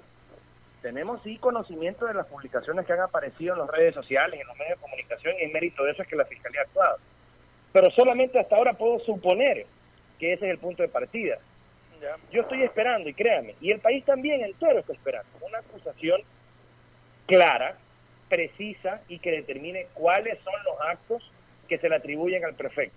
No es tan fácil, no es tan fácil venir y decir y acusar que el prefecto como la cabeza de la institución, y ahora usted me dice, en su momento como cabeza de un área de la institución está relacionada con contratos y ya. Hay que demostrar las cosas. Afortunadamente en el Ecuador impera el debido proceso. Y el abogado, la fiscalía o lo- cualquiera de las partes procesales que diga algo en un proceso tiene que demostrarlo. Así que estamos a la espera de esta demostración para reaccionar en consecuencia con los, con los, verdad- con los fundamentos de descargo. Yo le agradezco que usted me pregunte de nuevo esto, pero lo soy franco y no quiero que se entienda como que estoy evadiendo una respuesta. Usted me pone a mí en conocimiento de supuestos hechos, pero yo no sé nada de lo que usted me está hablando. Así es, ¿no? yo tampoco yo lo, lo- lo- no, lo he leído no los en- conozco. en las denuncias periodísticas y, por eso le preguntaba. Por, ahí, Sí, por eso no, hablo de supuestos casos, porque a mí no me consta tampoco, más allá de lo que leí. Claro. Claro, es difícil responder así, le cuento. Yo, este, sabe que la, los medios de comunicación no tradicionales, particularmente los no tradicionales, se han prestado para muchas cosas en todo este tiempo. Y luego eh, estas injurias o estas mentiras o estas falsedades, las famosas fake news que, que, han, eh, que se han proliferado en medio de las crisis políticas de los países, y especialmente acá en Ecuador en, el último tiempo, realmente causa mucho daño y luego de un tiempo cuando se descubre que son mentiras, ya la mentira ya causó el daño. Entonces, esperemos, yo lo que le pido es a la ciudadanía responsable como ustedes, a los periodistas responsables como ustedes es, esperemos a conocer acusaciones formales, que la fiscalía informe, no hable subjetividades, que no que no solamente reclame, que además informe a la ciudadanía sobre los, los cuáles son los dichosos fundamentos de, de los que habla. Solamente Pero, los refiere, pero no los demuestra. No los demuestra no solamente ante la opinión pública, tampoco los demostró ante el juez, ante el juez que conoce la causa. Y es por eso que no le han dictado prisión preventiva al, al licenciado Morales ni a nadie de los procesados en esta causa. Una última pregunta que le quería hacer, que es algo que también lo leí, eh, de que aparentemente eh, no ha habido, eh, y esto es para conocer, conocimiento nada más, que no ha habido grilletes disponibles, o sea, no es un incumplimiento de parte del prefecto, sino que no ha habido grilletes disponibles para cumplir con esa disposición judiciales reales o es una historia más. es real y es una de nuestras tristes realidades en este país, la escasez de los recursos. Pero para que ya se acabe esta noticia escandalosa que han hecho alrededor de cada cosa, cada cosa que sucede parece o quieren insinuar que es a propósito o que es para favorecerlo, le doy una primicia. Hoy, en estos momentos, pues el señor prefecto está acercándose a ponerse el grillete. En breves minutos más ya lo tendrá puesto para satisfacción de la fiscalía y de la y de la gente que está la gente que está con intereses políticos detrás de este asunto. Carlos Luis, una última inquietud. Al tener fuero de Corte Provincial de Justicia, Carlos Luis, debió haber sido, eh, en, en este caso, pues como su juez natural, es el presidente de la Corte Provincial, aunque ahora se estila que también puede ser cualquiera de los jueces eh, de las salas de lo penal. De lo penal o incluso de, de- de- de- de otros ámbitos también, o sea, eh, juez de, juez de segunda instancia que actúa en este caso eh, en, en el caso de personas que tienen fuero de corte como jueces de primera instancia. ¿Cuál fue el juez que abocó conocimiento y que inició el proceso contra Carlos Luis Morales? Fue fue el propio presidente de la Corte Provincial de Justicia del Guayas, Alfonso Ordeñana. Alfonso Ordeñana. Ya, él, él entonces abocó conocimiento y, y- e inició el proceso. Él es el, el juez de primera instancia, en este caso, eh, de Carlos Luis Morales. ¿Quiénes más están involucrados ahí? Porque él acarrea, con su fuero de corte, acarrea a todas las personas dentro de este proceso. ¿Quiénes más están eh, involucrados dentro del proceso? Son siete, si- siete ciudadanos más, eh, algunos, un par de ellos han sido funcionarios de la prefectura y el resto son personas particulares a las que han llegado a, a dar eh, gracias a la información que consta en estos eh, procesos investigativos eh, periodísticos. Ya, ok, gracias Carlos Luis. Se perdió un poquito tu señal al final, pero, pero te agradezco, te agradezco por, por haber participado en el programa y de esa manera también darle el espacio al representante judicial del prefecto Morales a explicar eh, sus alegatos de defensa. Muchas gracias, Carlos Luis. No, gracias a ustedes. Y, y coincidencia, ¿no? Acusado y defensor llevan el, llevan los dos, los dos nombres de pila, Carlos Luis. Son tocayos de paso. Mi tocayo, sí. Y encima, bueno, eh, tú eres 100% barcelonista, Carlos Luis es barcelonista, pero, pero también jugó en el Emelec. Sí, ese es, una, ese, ese es un, un episodio que queremos olvidar todos. ah, caramba, cuidado que Fernando se te molesta. Gracias, este Carlos Luis. Gracias, Carlos Luis. Oye, a propósito, Fernando, para irnos a la pausa, eh, Carlos Luis Morales tuvo, tuvo una característica, yo la puse ahí entre broma y serio en, en el chat nuestro. Tuvo la oportunidad, en, en- en las tres cosas que se desenvolvió en su vida, tuvo la oportunidad de, jugar, eh, eh, no, solo de jugar, de participar es la palabra, de participar en, eh, en, en polos opuestos, ¿no? Mira, en el fútbol tapó en Barcelona y tapó en Emelec. En la política participó como candidato del PRE y como candidato del Partido Social Cristiano. Y en comunicación fue locutor de Coavisa y fue locutor de TC Televisión. O sea, algo, algo es una característica interesante de rescatar de todas maneras, este, Fernando. Y tú sabes que cuando Carlos Luis Morales, creo que fue el año 97, fue que jugó en MLE. 97. Eh, tuve, justo cuando recién estaba firmando el contrato, acababa de firmar con Emelec, junto con Pancho Quirós, que si tú lo conoces. Claro, mi amigo. Estábamos conversando con Pancho y con Carlos Luis Morales. Yo recién lo conocía ahí a, a Carlos Luis Morales. Ya te había tapado un penalti en el 90, ya, ya no tenías un grato recuerdo de él en todo Yo caso. recién lo, reco- lo- recién lo conocía personalmente. Y me dijo, sí, voy a jugar en Emelec. Y voy a ser campeón con Emelec, me dijo. Pero lo dijo convencido, o sea, tenía mucha fe en, en sus capacidades futbolísticas. Y me- siempre me acuerdo de, de- de- de eso que dije, voy a ser campeón, pero nu- nunca se le dio. Bueno, nos vamos a la pausa, retornamos con Gustavo González Cabal, con Fernando Flores Marín para comentarios finales en el tema político antes de ir al segmento deportivo. Vamos a una recomendación comercial. Auspician este programa. Con CNT recarga desde 3 dólares y recibe sin costo una suscripción a CNT Gamers, el portal con los juegos más top para que no pares de divertirte. CNT, conectémonos más. Aceites y lubricantes Gulf, el aceite de mayor tecnología en el mercado. Acaricia el motor de tu vehículo para que funcione como un verdadero Fórmula 1 con aceites y lubricantes Gulf. El gobierno de todos y la Corporación Financiera Nacional continúan trabajando por el desarrollo de nuestro país. Si ya tienes un crédito con la CFN, puedes diferir tu pago con una ampliación de plazo y los pymes podrán extender el diferimiento hasta el mes de agosto. Ingresa a www.cfn.fin.es. CFN, el desarrollo es ahora. ¿Quieres estudiar, tener flexibilidad horaria y escoger tu futuro?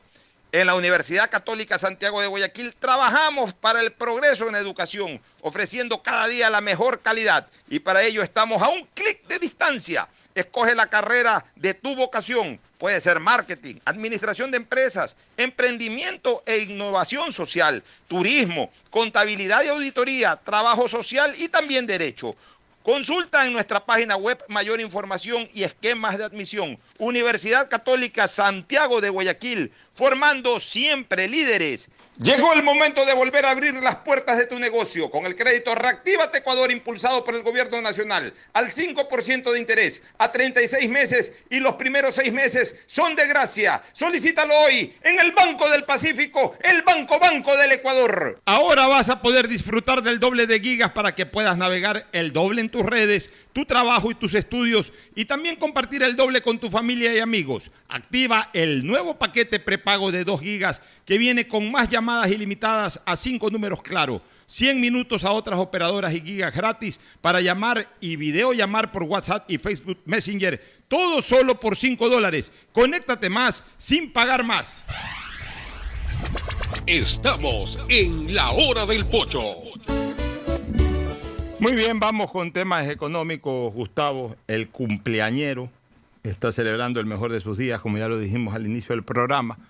Gustavo, el presidente de la República, en este momento arma un consejo consultivo, consejo asesor económico, integrado por Augusto de la Torre, Fausto Ortiz y Pablo Lucio Paredes. Lo dijo en la cadena hace unas 48 horas atrás.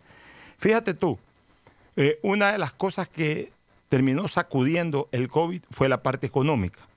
Pero sin embargo, ¿cuántas veces no pedimos nosotros esto cuando el problema era eminentemente sanitario, exclusivamente sanitario, al comienzo, de la pandemia? Le pedíamos que cree un cuerpo consultor porque no estábamos satisfechos, no estábamos contentos con el desenvolvimiento del Ministerio de Salud, ni con la señora Andramuño, que originalmente fue la que asumió responsabilidad en la pandemia, ni tampoco nunca terminamos de quedar contentos con el ministro de Salud actual. Y, pedíamos un cuerpo consultivo. Y nunca se estableció, nunca se constituyó, nunca se conformó ese cuerpo consultivo. Bueno, ahora por lo menos en esta segunda parte de los efectos COVID, que sin lugar a dudas es la parte económica, convoca a este Consejo Consultivo o lo estructura en tres reconocidos eh, personajes del mundo económico ecuatoriano. Los tres son reconocidos, Augusto de la Torre, Fausto Ortiz y Pablo Lucio Paredes. Me parece bien, sobre todo en una época en que también eso evidencia de que el timonel, que el capitán de la barca económica del país anda más perdido que gaviota en Bolivia. Y estoy hablando del ministro de Finanzas, que dicho sea de paso, creo, pienso que puede tener los días contados luego de su juicio político en la Asamblea. Claro, tiene que convocarse al juicio político. Ese es un trámite que va a tomar por lo menos un mes y luego vendrá el juicio político. O sea que hablemos que para agosto es muy probable de que esté vacante ese cargo eh, y el presidente tenga que nombrar un reemplazante. Y no me extrañaría que de este cuerpo consultivo salga el nuevo ministro de Finanzas. Y me atrevería a pensar que de esos tres, el que más probablemente pudiera asumir el cargo es Fausto Ortiz porque de alguna u otra manera ha tenido una experiencia más reciente como, como, ministro de Finanzas. Claro, al inicio del correato, háblese del año 2007, son 13 años, pero en el caso de De la Torre lo fue, me parece, mucho antes, y en el caso de Pablo Lucio Paredes nunca lo fue. Entonces, por ahí, como que manejando un poco más el concepto hasta político del Ministerio de Finanzas, eh, el, panorama lo tiene un poco más claro Fausto Ortiz y podría ser un precandidato a ocupar el cargo que pudiera dejar vacante Richard Martínez si es que es destituido en, en, la Asamblea. Pero el hecho, indistintamente de ese juicio político, que lo destituyan o no lo destituyan, el hecho de que el presidente se haya visto abocado a la necesidad de, conformar un cuerpo consultivo es porque él sabe que no le alcanza con lo que tiene.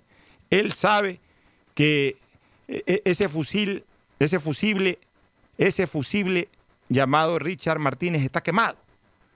Él sabe que el entorno de Richard Martínez está quemado.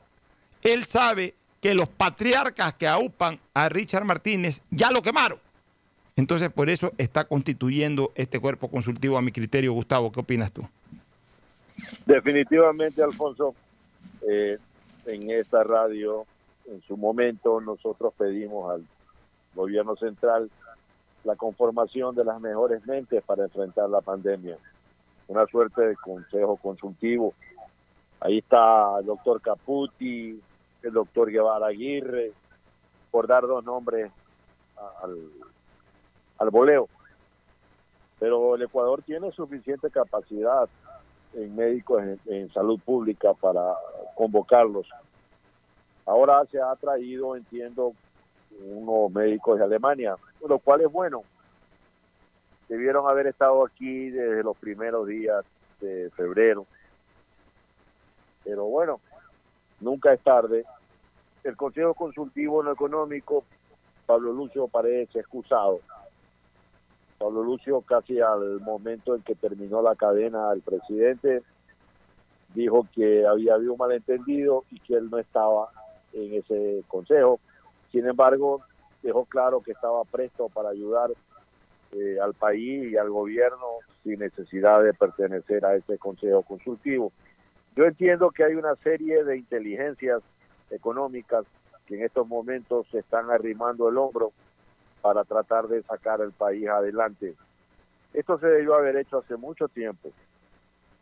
Eh, por ahí me recuerdo de, de Almafuerte, el poeta, viejo Almafuerte, poeta argentino, cuando decía que todos los moribundos pueden componerse minutos antes de la muerte. Pero bueno, vamos a lucharla. Eh, la inteligencia de un hombre, la inteligencia de un presidente, de un mandatario, de un líder, se conoce por la inteligencia que hace de los demás que lo rodean.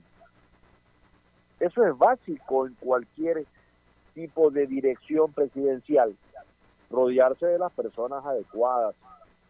O sea, el presidente de la República no puede saber de todo, pero lo, lo que sí tiene que saber es que sus asesores, sus ministros, tienen que ser lo suficientemente entendidos en las áreas de su responsabilidad para permitir tomar decisiones adecuadas.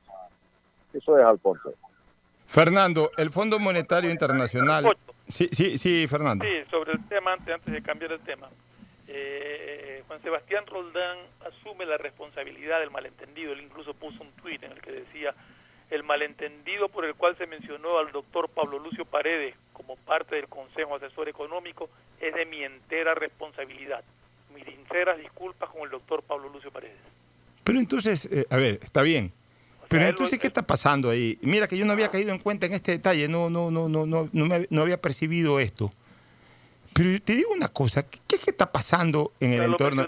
pero nunca Ya, pero ¿qué es que está pasando en el entorno del presidente de la República? Por Dios, o sea, la palabra del presidente de la República, aunque pueda estar devaluada en lo popular, no puede estar devaluada en lo administrativo.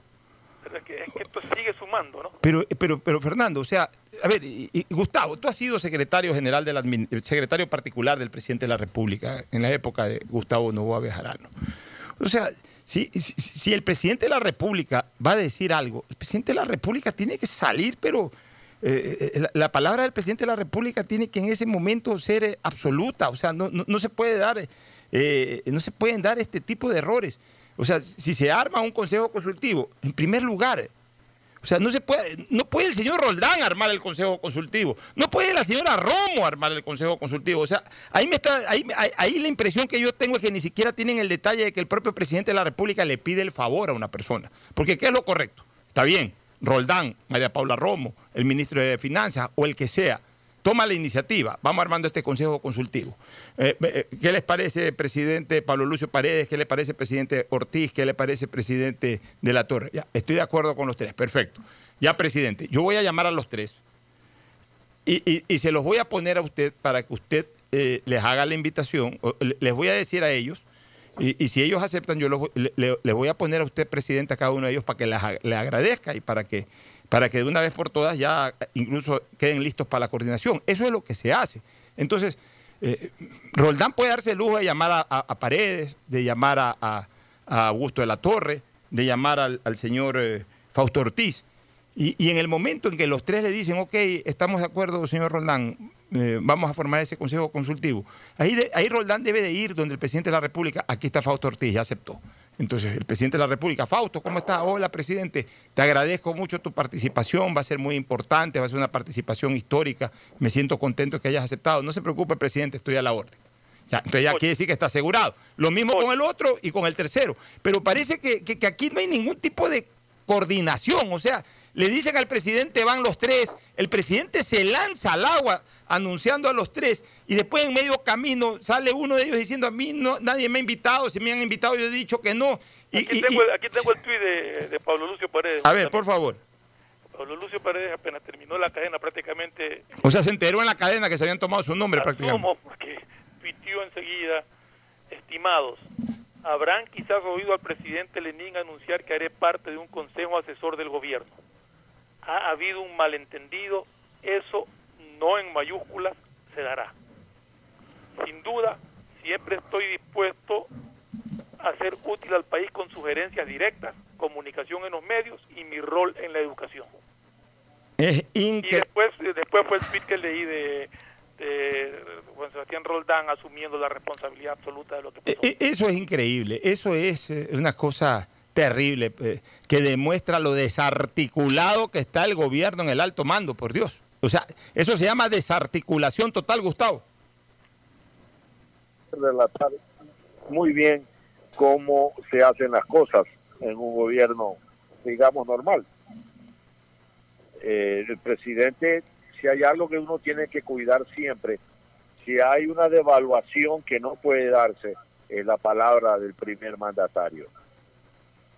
El país tiene que saber que cuando el presidente habla, que las cosas o se van a hacer o son como él dice. Ah, yo creo que lamentablemente la señora Roma y el señor Roldán no tienen ninguna experiencia en administración pública. ¿Qué fueron ellos? ¿Qué han sido ellos? Pues han trabajado en el gobierno de Correa, el señor Roldán fue presidente o, o director de la Comisión Anticorrupción que tenía Correa. Y yo creo que eso más que ponerlo en el civil de una persona, yo debería borrarlo porque haber sido secretario anticorrupción del gobierno más corrupto del Ecuador, como que eh, es un despropósito. Ah, y en otros presidentes, el señor Roldán ya no estuviera en el cargo. O sea, aquí no basta con decir, eh, yo señores, eh, me equivoqué, asumo la responsabilidad. El presidente de la República tuvo que decirle a sus funcionarios que digan la verdad sobre el tema COVID y los muertos que había en Guayaquil. Lo dijo en cadena nacional. Pero lo que el presidente tenía que hacer era cancelar a esa gente. Y alguien algún rato, cuando aún ya dejen el poder, van a tener que responder por muchas cosas en el manejo de este tema, del tema COVID. Yo no me quedo con el, asunto de que mira Nueva York, de que mira Madrid, mira Italia. Yo me quedo mirando a Uruguay, yo me quedo mirando a Vietnam, yo me quedo mirando a Medellín, a donde las cosas se hicieron con sensatez. ¿Por qué? Porque convocaron en el caso de Medellín a matemáticos, a científicos en el área de médica y luego desarrollaron una estrategia no que les permitió sacar adelante esto. No andaban buscando réditos políticos ni convoquemos una eh, eh, a un asesor en campañas electorales. No, lo tomaron el tema con la responsabilidad que el caso ameritaba. Yo lamento tanto que faltando tan poco tiempo para terminarse el gobierno, el presidente haya decidido convocar a, a verdaderas inteligencias en el área económica. Si esto hubiéramos tomado hace unos dos años, tres años atrás, el rumbo del país fuera distinto, Alfonso. Bueno, yo pienso que sí. Oye, para terminar, eh, el, eh, eh, Estados Unidos sigue convulsionado con este tema y les han puesto a, a estos caballeros, a todos estos policías, mal usé la palabra, estos criminales, caballeros no son, criminales sí. Estos criminales les han puesto, si quieren salir de la prisión preventiva, 750 mil dólares de, de- de- de fianza. Era- no era un millón, Pocho. No, le- leí y escuché que eran 750 mil dólares. Creo que para el principal un millón. Creo que para Chauvin es un millón. Pero para los policías que estuvieron ahí, que ya están involucrados, 750 mil dólares.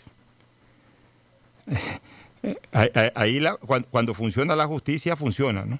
Ahí los quiero ver. Nos vamos a la pausa.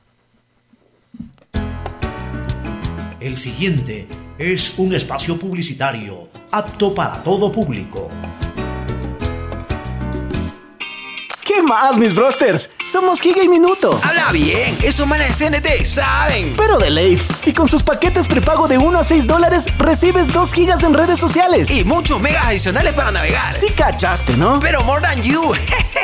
CNT, conectémonos más. Más información en Han sido días difíciles para el país, pero al igual que tú, no nos rendimos y seguimos empujando por el desarrollo. Por eso el gobierno de todos, a través de la CFN, destinó más de 50 millones en financiamiento para capital de trabajo, con su producto Pyme Express. Hoy, son más de 800 pequeñas y medianas empresas beneficiadas que darán un gran alivio a sus negocios y así cuidar los empleos de miles de familias ecuatorianas. Trabajas por el desarrollo, nosotros para apoyarte, para seguir avanzando. CFN. Toda una vida. El Detrás gobierno de de cada todos. profesional hay una gran historia.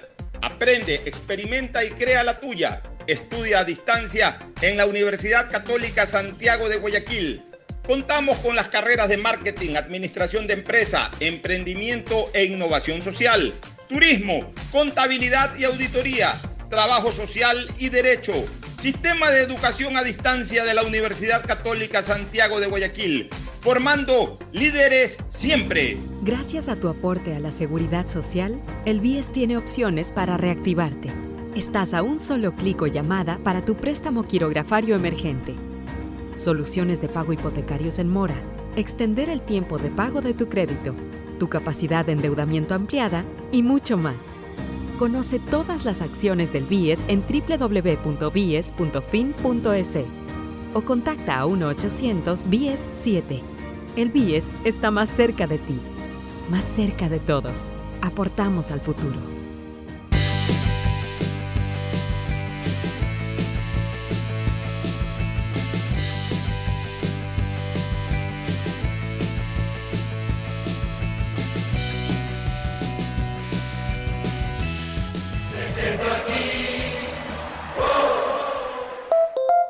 Han sido días difíciles para el país, pero al igual que tú, no nos rendimos y seguimos empujando por el desarrollo. Por eso el gobierno de todos, a través de la CFN, destinó más de 50 millones en financiamiento para capital de trabajo, con su producto Pyme Express. Hoy, son más de 800 pequeñas y medianas empresas beneficiadas que darán un gran alivio a sus negocios y así cuidar los empleos de miles de familias ecuatorianas. Trabajas por el desarrollo, nosotros para apoyarte, para seguir avanzando. CFN. Toda una vida. El gobierno de Seamos todos. responsables con los héroes de nuestras calles.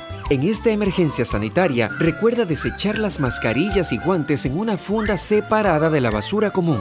Protégela con otra funda y cuando la saques, rocía cloro sobre ellas. Tampoco deseches objetos contaminados en las calles y si son de gran volumen, llévalos a los centros de acopio autorizados. Encuentra las direcciones en www.puertolimpio.com.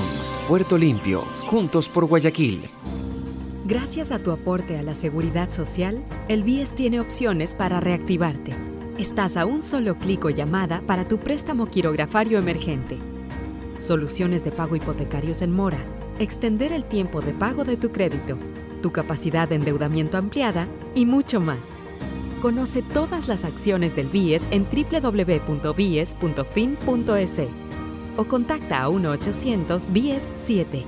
El BIES está más cerca de ti, más cerca de todos. Aportamos al futuro. Hola profesores, ¿sí sabían que CNT tiene los juegos más pepa de la web? ¡Hablen bien! Recargando este 6 latas, recibes sin costo una suscripción a CNT Gamers, el portal con los juegos más top para que no pares de divertirte. CNT, conectémonos más. Más información en www.cnt.com.es. La Comisión de Reapertura de Templos de la Arquidiócesis de Guayaquil informa a la comunidad católica. Poco a poco se están reabriendo los templos de la arquidiócesis después de haber cumplido estrictamente con las normas de los protocolos de bioseguridad aprobados por el COE Nacional. Cada una de las iglesias que reabren sus puertas han pasado por un estricto control en el cumplimiento de las normas de seguridad y reciben un permiso de reapertura. Los templos han sido acondicionados para albergar solo el 30% de su capacidad, permitiendo que las personas se mantengan siempre a dos metros de distancia entre ellos. Al ingreso, cada fiel pasa por un proceso de control y desinfección. Todos deben usar mascarilla. No pueden entrar personas con temperatura elevada y se desinfectan manos y zapatos. La señalética interior permite dar las orientaciones necesarias para moverse en una sola dirección por los corredores. La marcación de las bancas permite saber qué espacio se debe ocupar. Las normas de higiene y desinfección son constantes para las superficies y todos los objetos que se utilizan. Las pilas de agua bendita han sido suspendidas y no se reparte ningún material impreso en el templo. Con el trabajo bien hecho y responsable, tanto de la comisión como de los respectivos sacerdotes y sus grupos de seguridad, podemos garantizar que los templos de nuestra arquidiócesis son lugares seguros. Invitamos a todos los fieles a buscar, en los horarios señalados por cada parroquia, los sacramentos de la confesión y la comunión. Pedimos a cada fiel respetar las normas establecidas para lograr juntos que nuestra casa sea siempre un lugar seguro. Cuando llegue el momento y el semáforo sea verde, podrán acudir también a la celebración de la Santa Misa y podrá iniciarse la celebración de otros sacramentos. Podemos sentirnos seguros en cada templo. Son la casa del Señor y casa nuestra. Volver a casa con responsabilidad. Volver a casa con responsabilidad. Llegó el momento de volver a abrir las puertas a la ilusión, de prender las luces a un futuro mejor, de empezar de nuevo. Presentamos Crédito Reactiva de Ecuador, un crédito con fondos del gobierno nacional para micro, pequeños y medianos empresarios al 5% de interés. Recíbelo ahora y empieza a pagar en 6 meses hasta 36 meses plazo. Llegó el momento de reactivar la producción y proteger el empleo. Juntos saldremos adelante. Banco del Pacífico. El gobierno Hay de todos. Que es mejor nunca tener que escuchar. Porque cada motor es diferente. Desde hace 104 años, Lubricantes Gulf mantiene la más alta tecnología y calidad en línea de aceites para motores a diésel y gasolina. Está hecho con una fórmula especial para dar excelente protección a todo tipo de motores, evitando el desgaste prematuro de pistones, anillos y árbol de levas, ayudando a mantener limpio el motor y libre de depósitos que se forman por las altas o bajas temperaturas. Dele a su motor lo que se merece. Lubricantes Gulf, la más alta tecnología en lubricación. 104 años preservando la vida de su motor. Lubricantes Gulf. Gulf es más lubricante.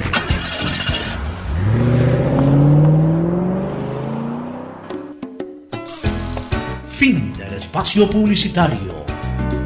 Usted está escuchando un programa de opinión, categoría O, apto para todo público. En la hora del pocho, presentamos Deportes, Deportes. Bueno, entramos, entramos, entramos, entramos de lleno al segmento deportivo. Mauricio, novedades en el deporte, en el fútbol ecuatoriano.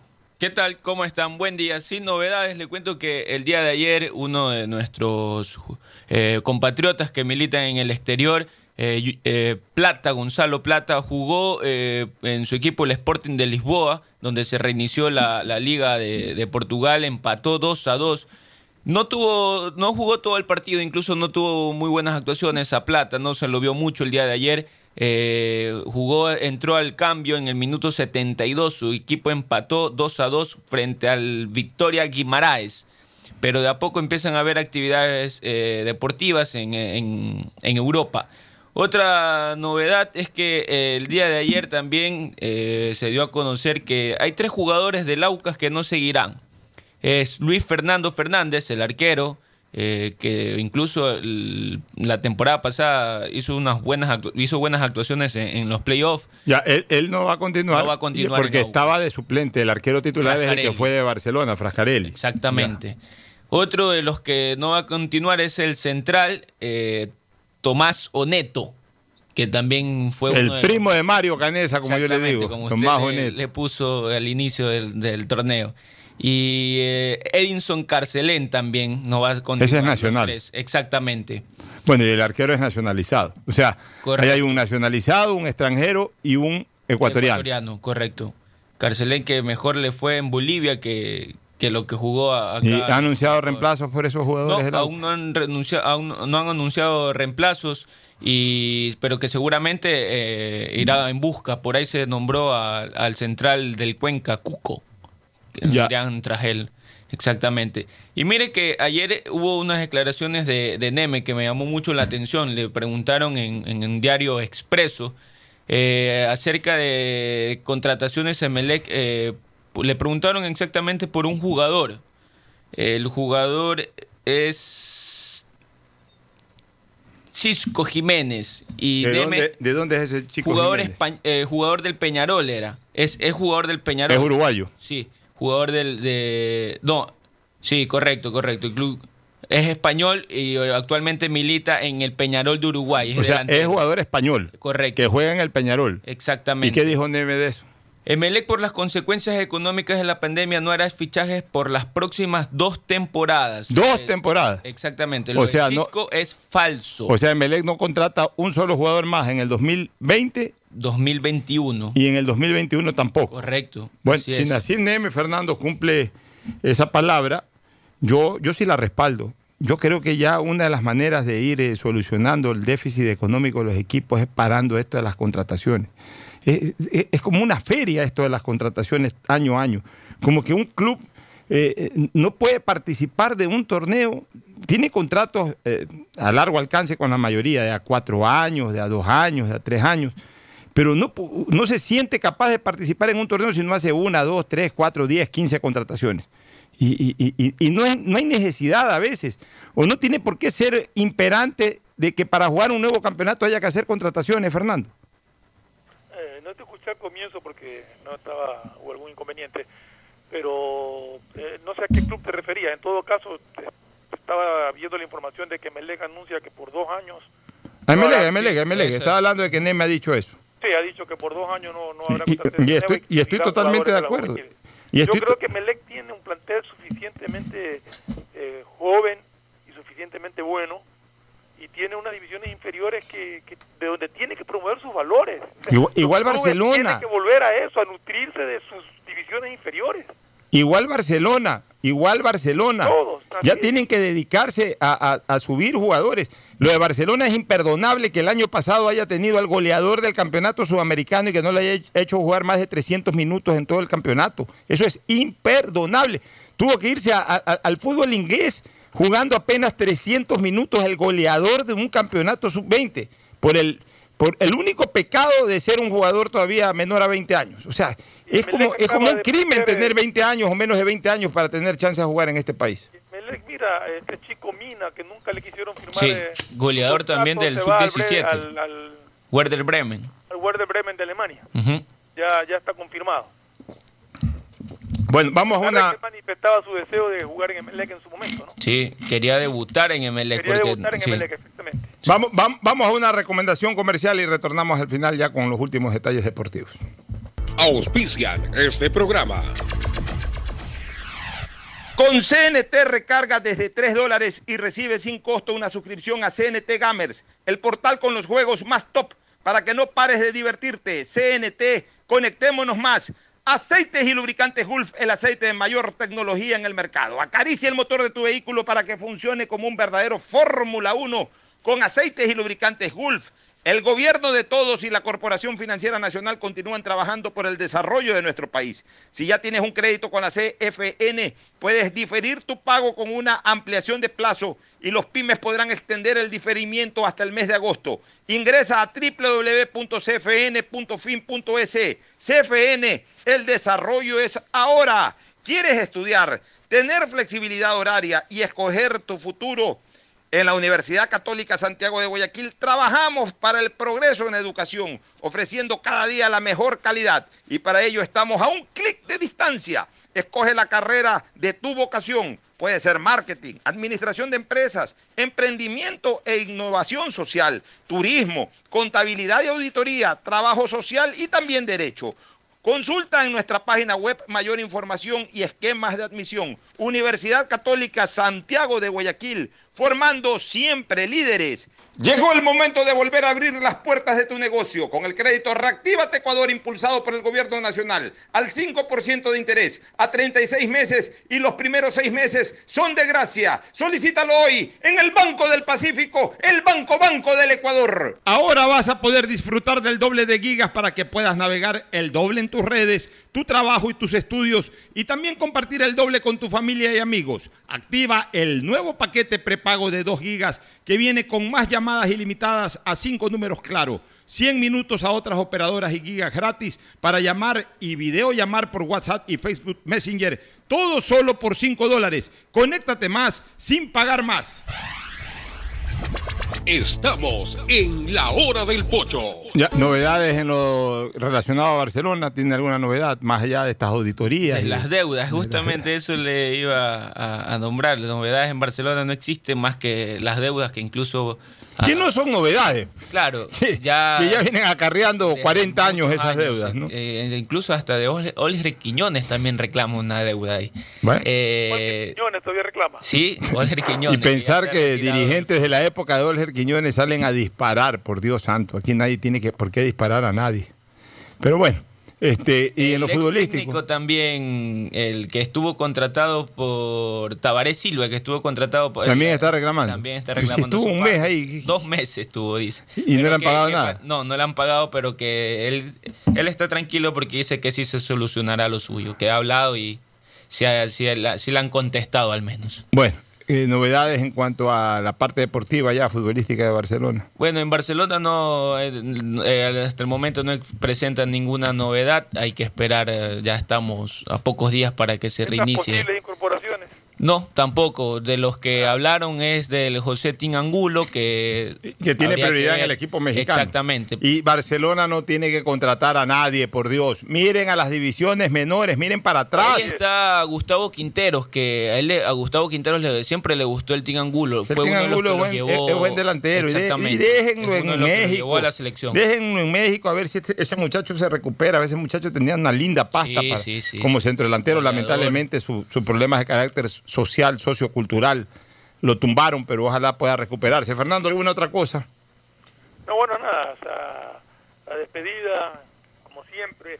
Ayer tuve la oportunidad de salir en mi vehículo, tenía un par de cositas que... ¿Saliste a la calle, Fernando? Sí, sí, sí, pero en mi carro sí hacer un, a ver un par de cosas que tenía que... Es que no puedes ya dejar de vivir, tienes cosas que hacer, ya hay cosas que son ya... Por favor. que hay que, que hay que atenderlas, o sea, con todas las precauciones del caso. Y lo que iba a comentar es que me, que me dio mucho gusto ver que todas las personas que andaban por la calle, todos estaban con su mascarilla. Sí, sí. Unos, la gran mayoría bien puestas. Hay otros que la usan como que si fuera tapabocas. No es tapabocas, es una mascarilla para cubrirte también las fosas nasales. No solamente para cubrir la boca, no es para que tú no contagies, sino para que tampoco te contagies. Entonces la mascarilla tiene que usársela debidamente cubriendo y tapando las fosas nasales y la boca. Pero de ahí todo, incluso gente en los vehículos con su mascarilla bien puesta y todo. Realmente me dio gusto y creo que es una de las causas por las que no ha habido todo el rebrote que, que pensábamos que podía haber al pasar el semáforo. Así es. Mauricio, parte final ya. Bueno, que tengan un excelente fin de semana y como siempre las recomendaciones del caso, eh, mantener distanciamientos. Muy bien. Gracias por su sintonía. Este programa fue auspiciado por